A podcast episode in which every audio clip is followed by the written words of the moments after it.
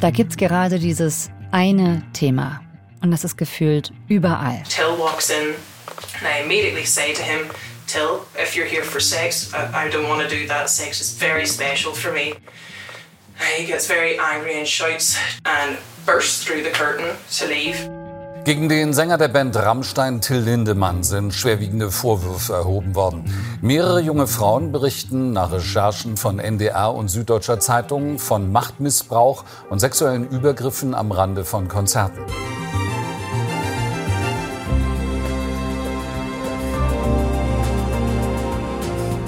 Rammstein-Fans und Nicht-Fans diskutieren. Alles nur ein Missverständnis? Übertrieben? Die Berliner Staatsanwaltschaft ermittelt gegen Rammstein-Sänger Lindemann.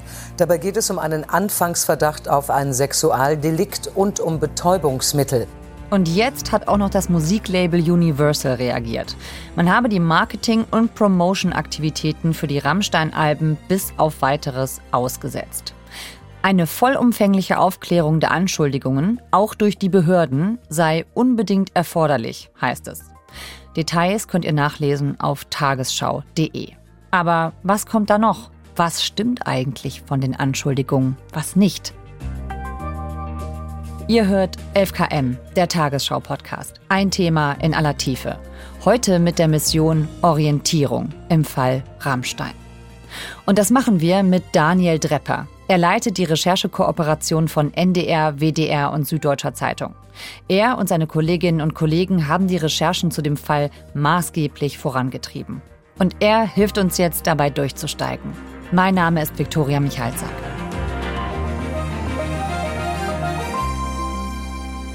Und ein kleiner Transparenzhinweis noch. Das Gespräch haben wir geführt, bevor rauskam, dass die Staatsanwaltschaft ermittelt. Hallo Daniel. Hallo. Daniel, hattest du vor dieser Recherche eigentlich schon einen Bezug zu Rammstein? Ich hatte nichts mit Rammstein zu tun. Ich habe die Musik von Ausnahmen abgesehen nicht gehört. Ich bin auch kein Fan dieser Musikrichtung. Ich habe auch nie als Musikjournalist gearbeitet. Das war tatsächlich komplettes Neuland. Ja, aber du hast dich eben schon mit Missbrauchsfällen beschäftigt und kennst eben investigativen Journalismus sehr gut. Und deswegen bist du dann aufs Thema Rammstein gekommen. Was wissen wir denn jetzt über dieses System Rammstein? Ja, ich glaube, man muss ein bisschen unterscheiden zwischen dem, was in sozialen Medien verbreitet wird, wo sich ja auch viele Leute äußern können, ohne dass man jetzt gleich die Belege mitgeliefert bekommt und dem, was wir recherchiert haben. Mhm.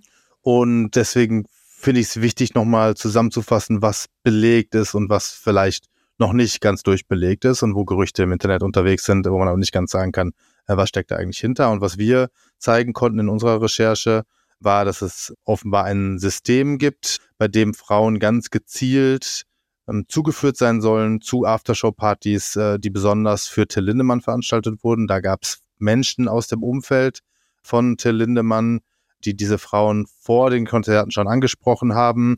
Ähm, da haben wir auch ganz viele Screenshots und Belege für, dass die ganz bewusst ausgewählt wurden und dass die Frauen dann eingeladen wurden in WhatsApp-Gruppen mit 20, 30, 40, 50 Personen in diesen Gruppen. Ähm, das waren dann alles Frauen, die für diese Konzerte ausgewählt wurden, die dann in diese Row Zero durften, die auf die Pre-Shows und oder auch auf die After-Shows durften. Die Row Zero, diese sogenannte, das ist so eine Reihe direkt vor der Bühne, also so eine Art VIP-Bereich, in das man dann nach diesem Recruiting reingekommen ist, ne? Genau, die nullte Reihe vor der ersten Reihe, die wirklich direkt vor der Bühne ist, die ist eigentlich so ein bisschen so eine Art Abstand wegen der Feuershows, dass da irgendwie so ein bisschen sicherheitsmäßig auch ähm, nicht alle Leute direkt an der Bühne stehen und die mhm. wird dann dafür genutzt, offenbar regelmäßig junge Frauen dahin zu lotsen. Mhm. Ja, und den Stein ins Rollen gebracht hat die Nordirin Shelby Lynn. Die habt ihr bzw. Kollegen von dir aus dem Rechercheverbund auch besucht und mit ihr gesprochen. My name is Shelby Lynn. Um, I work as a civil servant. Um, Kannst du noch mal knapp zusammenfassen, was genau hat sie gesagt, was ihr passiert sein soll? Ja, sie hat auf Instagram und Twitter veröffentlicht, dass sie sagt, sie sei, und da sei sie sich ähm, zu fast 100 Prozent sicher, im Umfeld des Konzertes, das sie damals besucht hat von Rammstein in Vilnius, sei sie gespiked worden, wie sie sagt. I thought it was just going to be an after party with Rammstein fans, good music afterwards, everyone. Ihr seien ähm, Drogen ins Getränk vermutlich gemischt worden und dann ähm, sei sie komplett neben sich gewesen, hätte gar nicht mehr richtig mitbekommen, was passiert. I'm 100% certain almost that I had been drugged. I've never felt exhaustion like that in my entire life. Und dann sei sie eingeladen worden in der Pause eigentlich des Konzertes, also da wird so ein Solo gespielt oder ein DJ spielt da was und sie sei gebeten worden, hinter die Bühne zu kommen, um dann dort, so sagt sie es, mit Till Lindemann Sex zu haben. Till walks in and I immediately say to him, Till, if you're here for sex, I, I don't want to do that. Sex is very special for me. He gets very angry and shouts and bursts through the curtain to leave. Sie habe das abgelehnt, er sei wütend geworden und am nächsten Tag hätte sie dann gesehen, dass sie viele blaue Flecken hat und sie kann sich nicht erklären, wo die herkommen. Also der Vorwurf ist de facto von ihr, sie sagt, sie sei unter Drogen gesetzt worden und sei dann ihm zugeführt worden, um mit ihm Sex zu haben, was sie abgelehnt habe und was dann auch so funktioniert habe. Ja, im Netz konnte man dazu auch diesen Clip von Shelby Lynn finden. Da hat sie ja ziemlich emotional auch sehr schwerwiegende Vorwürfe gegen Till Lindemann geäußert. After Rammstein, do not meet your idols. Fuck Rammstein, fuck them. I swear to God, Till Lindemann is a piece of shit that wanted to fuck me. And because I said no, he got angry. What the fuck? Fuck Rammstein. Und diese Vorwürfe von Shelby Lynn, die bestreiten Rammstein und Till Lindemann ganz klar. Aber das hat's ins Rollen gebracht. Ähm, genau, und dadurch hat sich eigentlich alles entwickelt, dass sich ganz, ganz viele Frauen da gemeldet haben und gesagt haben, ja, ich kenne diese Systematik, ich kann das auch bestätigen, mir ist Ähnliches passiert und dadurch hat sich diese Diskussion ergeben jetzt in den letzten Wochen. Ja, also die Band bestreitet diese Vorwürfe. Da könnte man jetzt meinen, okay, da steht jetzt einfach mal Aussage gegen Aussage, das ist jetzt festgefahren. Aber die Veröffentlichung hat richtig hohe Wellen geschlagen. Es wird gerade breit diskutiert, auch gesellschaftlich in Deutschland. Und es ist eben nicht vorbei. Inwiefern ist diese Recherche anders als andere? Ja, also einmal muss man ja sagen, dass über das, was jetzt Shelby Lynn zum Beispiel veröffentlicht hat im Netz, aber auch andere Personen hinaus, wir ganz bewusst relativ zeitnah auch eine Recherche gemacht haben, wo wir sagen, wir sprechen mit ganz vielen Frauen darüber mhm. und versuchen dieses Muster auch zu belegen und zu schauen, gibt es mehrere Frauen aus mehreren Städten, die nichts miteinander zu tun haben, die die gleichen Dinge beschreiben und können wir das dann äh, aufschreiben. Und das ist so, dieses System der Rekrutierung, das haben uns mehrere Frauen tatsächlich äh, ähnlich oder gleich laut beschrieben. Wir haben mit mehr als einem Dutzend Frauen gesprochen. Und es gibt halt auch ein zweites Level an Vorwürfen. Und das sind Frauen, die sagen, ja, wir haben äh, sexuelle Handlungen mit, mit Till Lindemann gehabt. Wir hatten mutmaßlich Sex mit Till Lindemann. Das sind zwei verschiedene Frauen, die das beschreiben. Die eine sagt, ich hatte Sex und es war sehr gewaltvoll und sehr schlimm für mich. Ich habe zwar nicht klar Nein gesagt, aber er hätte eigentlich wissen müssen, dass das so nicht geht. Und ich beschreibe das im Nachhinein als Übergriff. Und die andere Frau sagt, sie sei nicht bei Bewusstsein gewesen und er habe auf ihr gelegt und als sie aufgewacht sei, habe er gefragt, soll ich aufhören? Und sie sagt, ja, womit wolltest du aufhören? Ich war doch nicht bei Bewusstsein. Also das sind so zwei Fälle, die wir dann bewusst auch beschrieben haben, weil sie nochmal zeigen, dass es halt über dieses Zuführen von Frauen offenbar hinausgehen könnte. Eine Fankultur, über die wir sprechen müssen. Schon seit Monaten kursieren auf Social Media Erzählungen von solchen angeblichen Vorfällen auf Rammstein-Konzerten. Fans fragen sich angesichts der schieren Masse an Vorwürfen, ob sie ihre Lieblingsband nicht jetzt doch boykottieren sollen. Groupies und ihre Stars schon immer ein besonders enges Verhältnis, auch bei Rammstein. Und sie werfen die Frage auf, wie sicher generell vor allem Frauen auf Konzerten und Aftershow-Partys sind. Und wie war diese Recherche für dich und für euch auch? Also ich glaube, das ging ja jetzt auch alles sehr schnell und auch die Reaktionen, ich würde jetzt mal denken, die waren, glaube ich, heftiger als bei anderen Recherchen, oder? Ja, was ich super spannend fand, war, dass die Recherchen halt ganz krass unter einem Brennglas der Öffentlichkeit stattgefunden haben.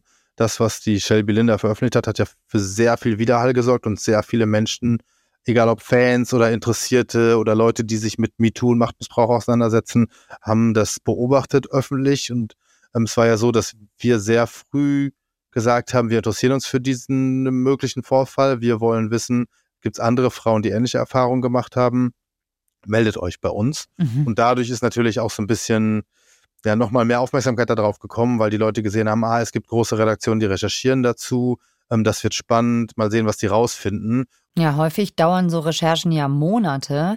Jetzt ging das aber vergleichsweise schnell, dass ihr was veröffentlicht habt, ne? Ich glaube, durch diese öffentliche Recherche war, es für uns ähm, Vor- und Nachteile. Der Vorteil war, Leute wissen, dass wir dazu recherchieren. Frauen können sich bei uns melden. Es war quasi schneller möglich, mit Menschen zu sprechen. Gleichzeitig war dadurch auch so ein gewisser öffentlicher Druck da, weil Leute das Gefühl hatten, ja, wann kommt denn jetzt eigentlich eine Recherche, die das entweder belegt oder widerlegt? Wir wüssten gerne mehr darüber. Und das war uns schon klar, dass das irgendwie unter einer großen Aufmerksamkeit steht, wenn wir da was veröffentlichen. Mhm. Welche Rolle spielen da auch soziale Medien in dem Fall? Das ist ja auch so, ne? Auf der einen Seite helfen die total, das weiter zu verbreiten, nicht nur um Menschen zu finden, sondern auch um eure Veröffentlichung natürlich weiter zu verbreiten. Auf der anderen Seite spielt sich ja gerade ähm, auf Social Media, spielen sich ja riesengroße Diskussionen ab. Ähm, ist das so eine Doppelrolle? Also erstmal wäre diese Recherche überhaupt nicht möglich gewesen ohne soziale Medien, weil sich jemand wie Shelby Lynn nie so hätte äußern können und wahrscheinlich auch, wenn diese Dame zu einer Zeitung gegangen wäre, ganz klassisch vor 20, 30 Jahren auch kein Gehör gefunden hätte, äh, weil es einfach ein Einzelfall ist, der schwer zu belegen ist. Und sie hat aber gesagt, mir ist das egal, ich gehe damit jetzt raus, ich erzähle, egal was die Konsequenzen sind, meine Geschichte. Und dadurch hat sich ja überhaupt erst die Möglichkeit ergeben, dass andere Frauen sagen, hey, ich glaube, mir ist Ähnliches passiert. Ich habe ähnliche Erfahrungen gemacht. Ich möchte diese gerne teilen. Und deshalb hat sich überhaupt nur dieses Muster auch ergeben. Und natürlich ohne Social Media wäre es für uns auch nicht möglich gewesen, so auf uns aufmerksam zu machen und zu sagen, hey, wir interessieren uns dafür, bitte meldet euch bei uns. Mhm. Ähm, postet nicht nur anonym irgendwas, meldet euch nicht nur bei Shelby, sondern sagt uns Bescheid, weil wir sind Journalisten, die sich damit auskennen und wir würden da gerne was zu machen. Mhm. Ja, und es gibt ja viele Stimmen in der Öffentlichkeit, wenn wir jetzt mal dazu kommen, auch auf Social Media, die so ein bisschen in die Richtung gehen, das weiß man doch, das ist doch klar, die Frauen wissen doch, worauf sie sich einlassen. Oder dass man auch sagt, das ist das ganz normale Verhältnis zwischen Groupies und Stars. Wenn man hier eingeladen wird, dann weiß man, was auf einen zukommt. Drogen und Sex. Wenn man dann sagt, okay, hey, wir wurden total überrascht. Das glaube ich nicht. Das ist einfach an den Haaren herbeigezogen. Ja, wir, wir finden die Musik einfach cool. Und was da geschieht gerade mit den Frauen, das finde ich einfach nur lächerlich. Weil wenn ich da vorne stehe, weiß ich als Frau, warum ich da stehe. Das waren Fans vor dem zurückliegenden Rammstein-Konzert in München. So ähnliches kann man ja auch viel in Kommentarspalten lesen aktuell. Hast du das auch so wahrgenommen, solche Äußerungen? Ich finde es total wichtig, dass man da sehr differenziert draufschaut, ist es völlig klar, dass ähm, es erstmal jede erwachsene Person selbst entscheiden kann, mit wem und unter welchen Umständen und wie sie irgendwie Geschlechtsverkehr haben möchte. Gleichzeitig muss man, glaube ich, in diesen ähm, Diskussionen sehr klar auseinanderhalten, unter welchen Umständen kommt es dazu. Ist es möglicherweise so, dass Frauen ähm, ganz bewusst manipuliert worden sein könnten, ähm, dort ähm, ja zu sagen zu etwas, zu dem sie vielleicht unter anderen Umständen nicht Ja gesagt haben. Oder zumindest wurden möglicherweise die Bedingungen erschwert, abzulehnen. Es ist ja grundsätzlich schon so, dass es nicht immer leicht ist, Nein zu sagen zu Dingen. Äh, und gerade wenn man dann so ein ähm, großer Fan ist, sehr junge Person vielleicht, die noch nicht so viel Erfahrung hat, auf einmal vor dem großen Idol steht. Möglicherweise gab es vorher Alkohol, möglicherweise gab es vorher auch Drogen, möglicherweise ist man von Bekannten und oder Freundinnen isoliert worden im Sinne von, dass man auf die Aftershow-Party eingeladen wurde, aber die Leute, die einen aufs Konzert begleitet haben, nicht.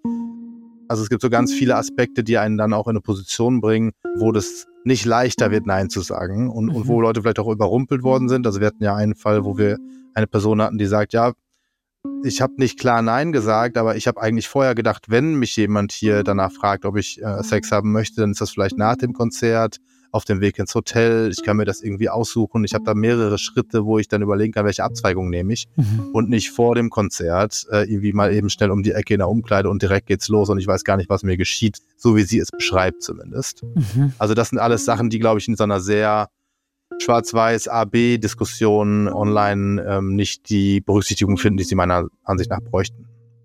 Ja, es wirkt so, als ob viele da aus ihrem jeweiligen Lager heraus argumentieren.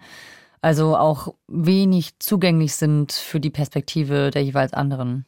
Also es kommen zwei Sachen. Das eine ist, die Leute ähm, schreiben so, ja, das geht gar nicht, äh, nur weil das schon seit Jahren, zumindest in ähnlicher äh, Form vielleicht von anderen Bands praktiziert worden sein soll, nur weil es diesen Mythos Groupie gibt, nur weil wir das vielleicht in der Vergangenheit normalisiert haben, heißt das nicht, dass das in Ordnung ist und vor allem sollten die Fälle zutreffen, die sich da in der Spitze zugetragen haben, sollen, ähm, dann ist es sowieso äh, problematisch. So empfinde ich viele Zuschriften.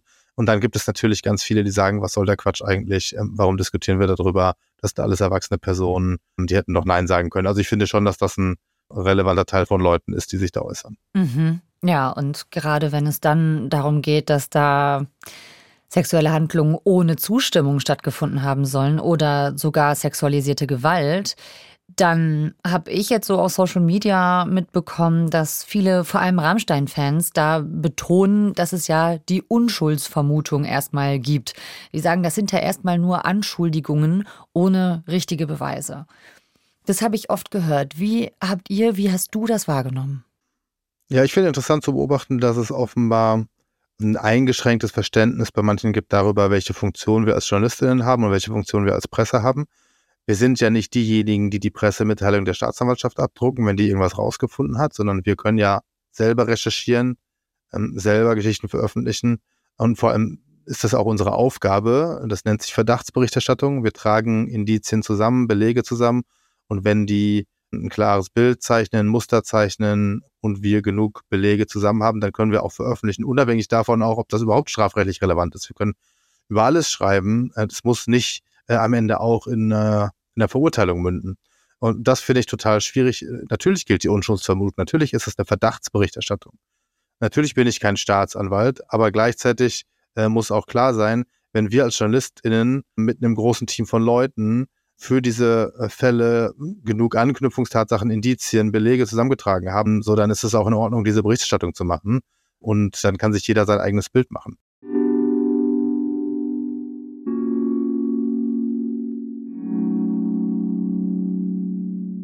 Es gibt so ein bisschen auch diese Haltung in der Öffentlichkeit, habe ich das Gefühl, dass man sagt, ja, es gibt ja nur einen Anfangsverdacht, es sind ja nur Anschuldigungen.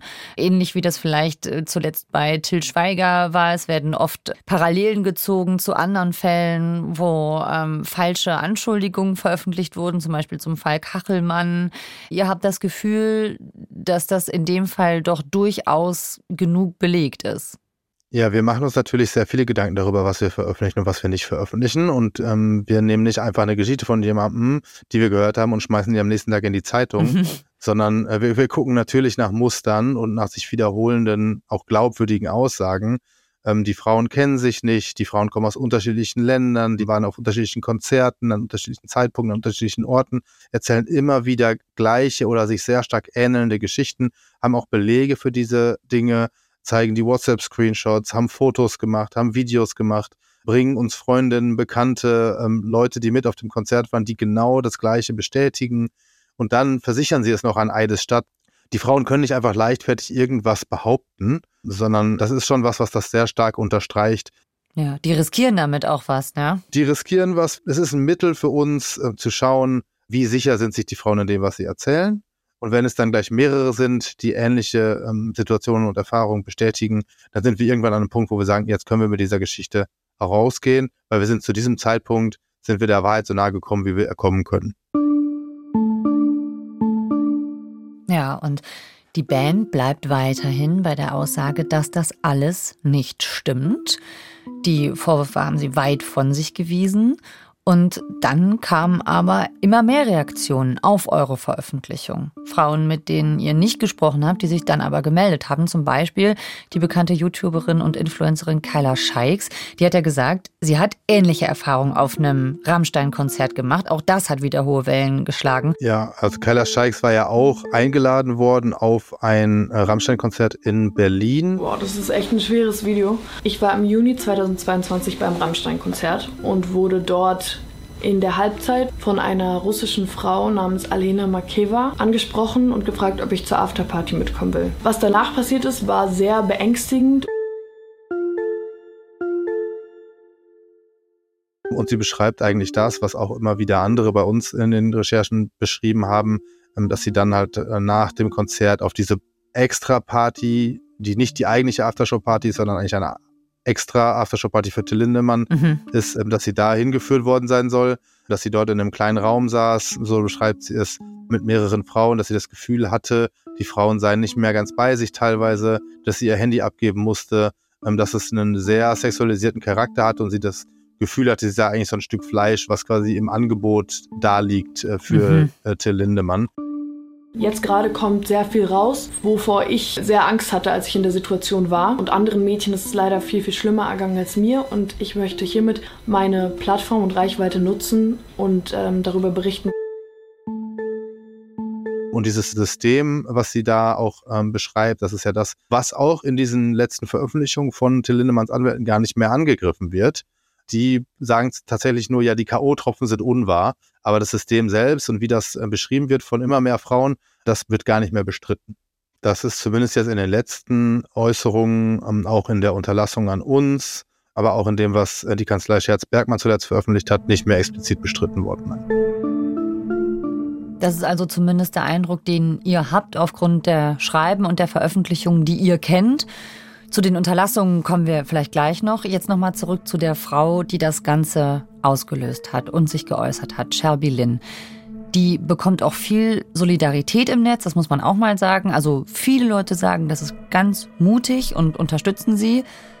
Aber dann setzt jemand ein Kopfgeld auf sie aus. 200.000 Dollar. Das klingt jetzt erstmal total kurios. Was bedeutet das in diesem Zusammenhang, ein Kopfgeld? Ich glaube, dass ähm, die sehr, sehr, sehr viele Bedrohung bekommen hat, seitdem sie das veröffentlicht hat. Sie hat auch selbst in verschiedenen Kontexten von Morddrohungen äh, gesprochen, schon in den ersten Tagen.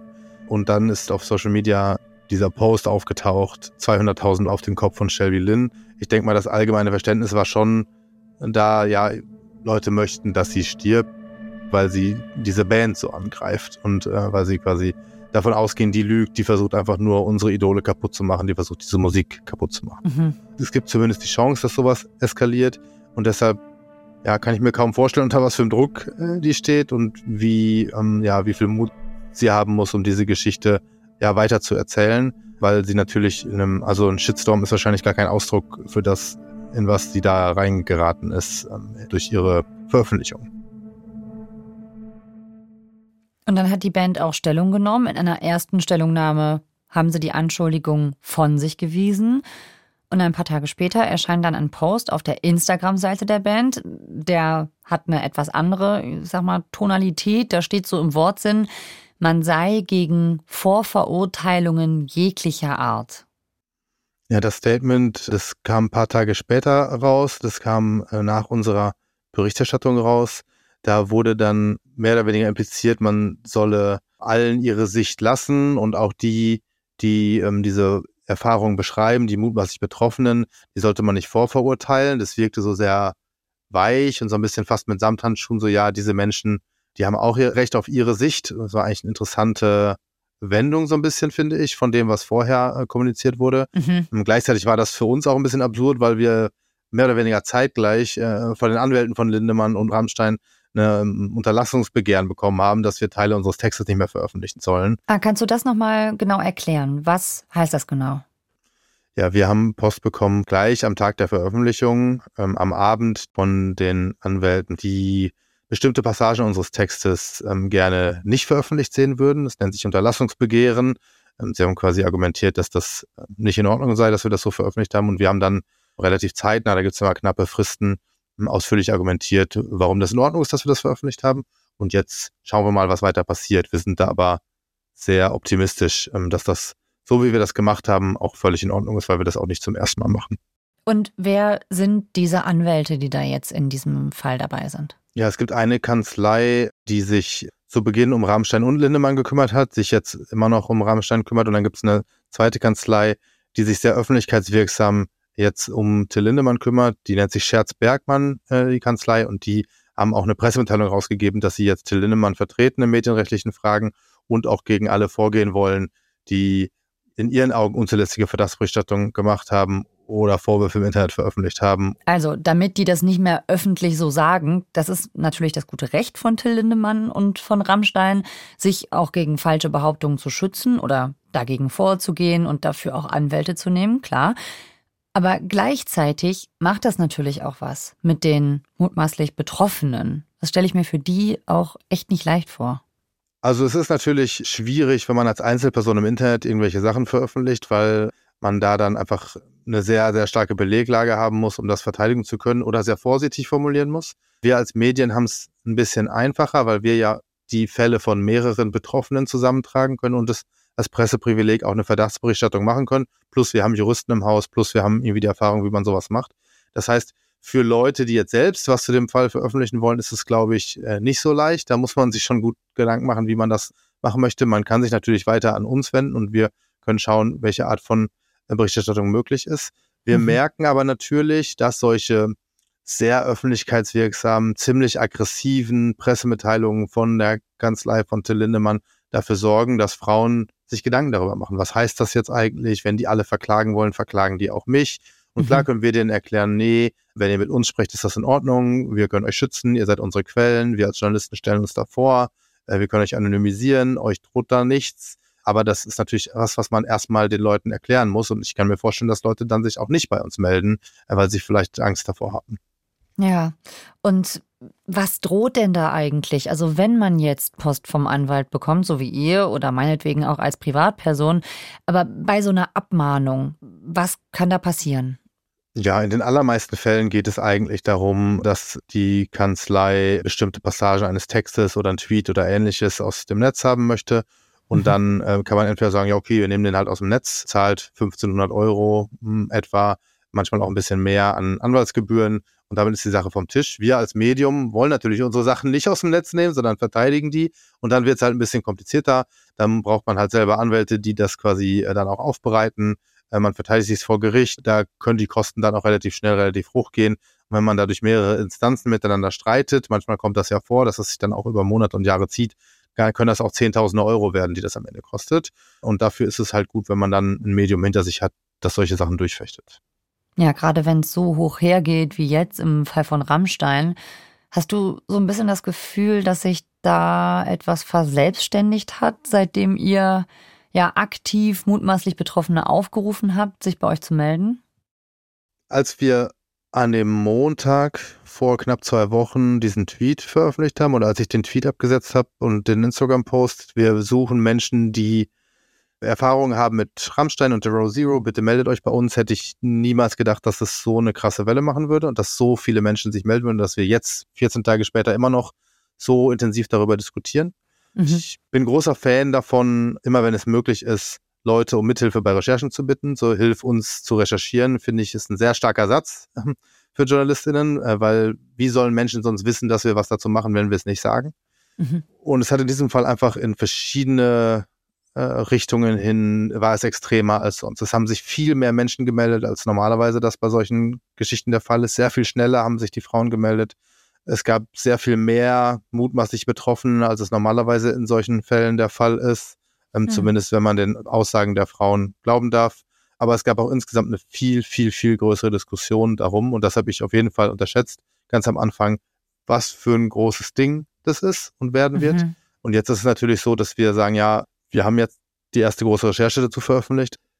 Wir wollen natürlich der Verantwortung gerecht werden, die wir haben, dadurch, dass wir als erste eine große Veröffentlichung hatten und dass sich so viele Menschen bei uns gemeldet haben. Und deshalb gibt es im Moment auch kaum anderes Thema für die Kolleginnen und mich.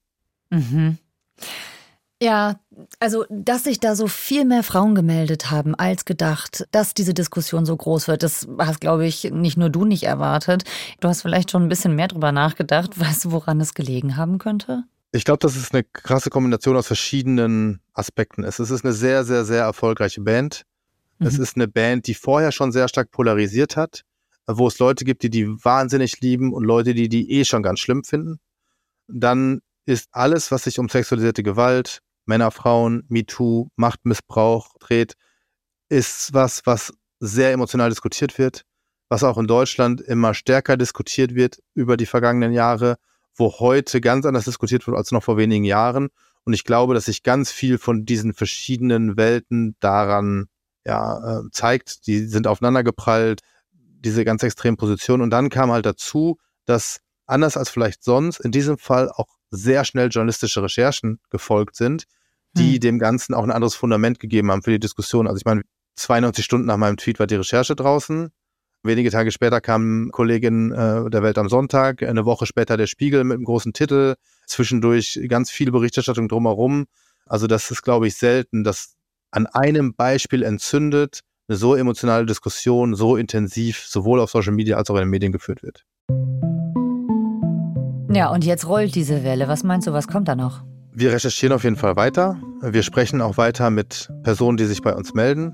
Ich glaube, dass wir auf zwei Ebenen noch Diskussionen haben werden. Das eine ist die faktische Ebene. So, was gibt es möglicherweise noch für Erfahrungen, die Menschen mit uns besprechen wollen, über die wir dann berichten? Mhm. Gibt es da vielleicht noch Erweiterungen der Vorwürfe? Das kann ich gar nicht sagen. Das muss man abwarten. Da müssen wir schauen, was Menschen uns erzählen und ähm, wie diese Erzählungen belegbar sind. Und die zweite Ebene ist diese Diskussions- und Meinungsebene. So, was ist noch in Ordnung, was geht gar nicht? Wie besprechen wir solche Themen? Muss sich gesellschaftlich was verändern? Ich glaube, dass da auch noch sehr, sehr, sehr viel, sehr roh ist in der Diskussion und dass das noch sehr viel weitergehen kann, wie wir da diskutieren. Meinst du, das hat Konsequenzen auch für andere Bands? Zum Beispiel, was unsere Sicht auf das Verhältnis von Groupies und Stars angeht oder eben auf diese Form von Umgang von Männern und Frauen in verschiedenen Machtsituationen. Inwiefern meinst du, könnte das uns verändern? Ich glaube auf jeden Fall, dass uns das verändert.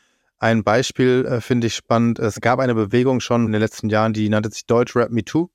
Mhm. Ähm, das war ein Instagram-Kanal, wo Personen Fälle anonymisiert gesammelt haben und veröffentlicht haben aus dem Deutschrap. Und da gab es aber nie, finde ich, eine ausreichende große journalistische Recherche, eine Berichterstattung darüber, obwohl eigentlich die Fälle an sich, die dann anonymisiert waren und von diesen Aktivistinnen gesammelt wurden, krass waren in Teilen und einfach eine Diskussion hätten auslösen können und müssen.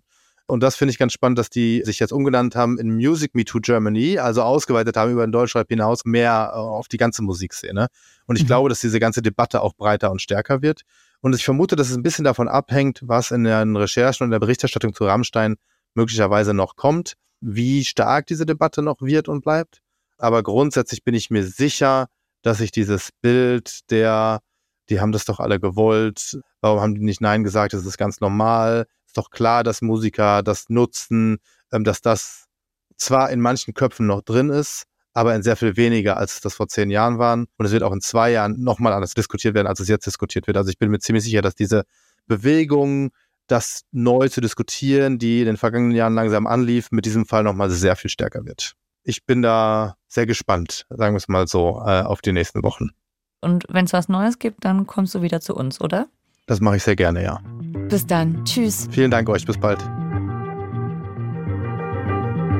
Das war 11KM, der Tagesschau-Podcast. Heute mit Daniel Drepper, Leiter von der Recherchekooperation von NDR, WDR und Süddeutscher Zeitung. An der Recherche beteiligt sind ebenfalls Jakob Biazza, Sebastian Erb, Laura Hertreiter, Lena Kampf, Ralf Wiegand, Elena Kuch, Sebastian Pittelkoff und Isabel Schneider.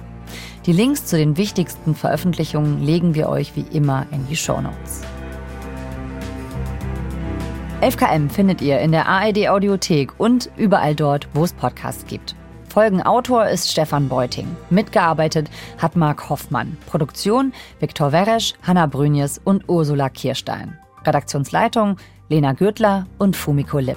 11KM ist eine Produktion von BR24 und NDR Info. Mein Name ist Viktoria Michalzack. Wir hören uns in der nächsten Folge 11KM. Tschüss!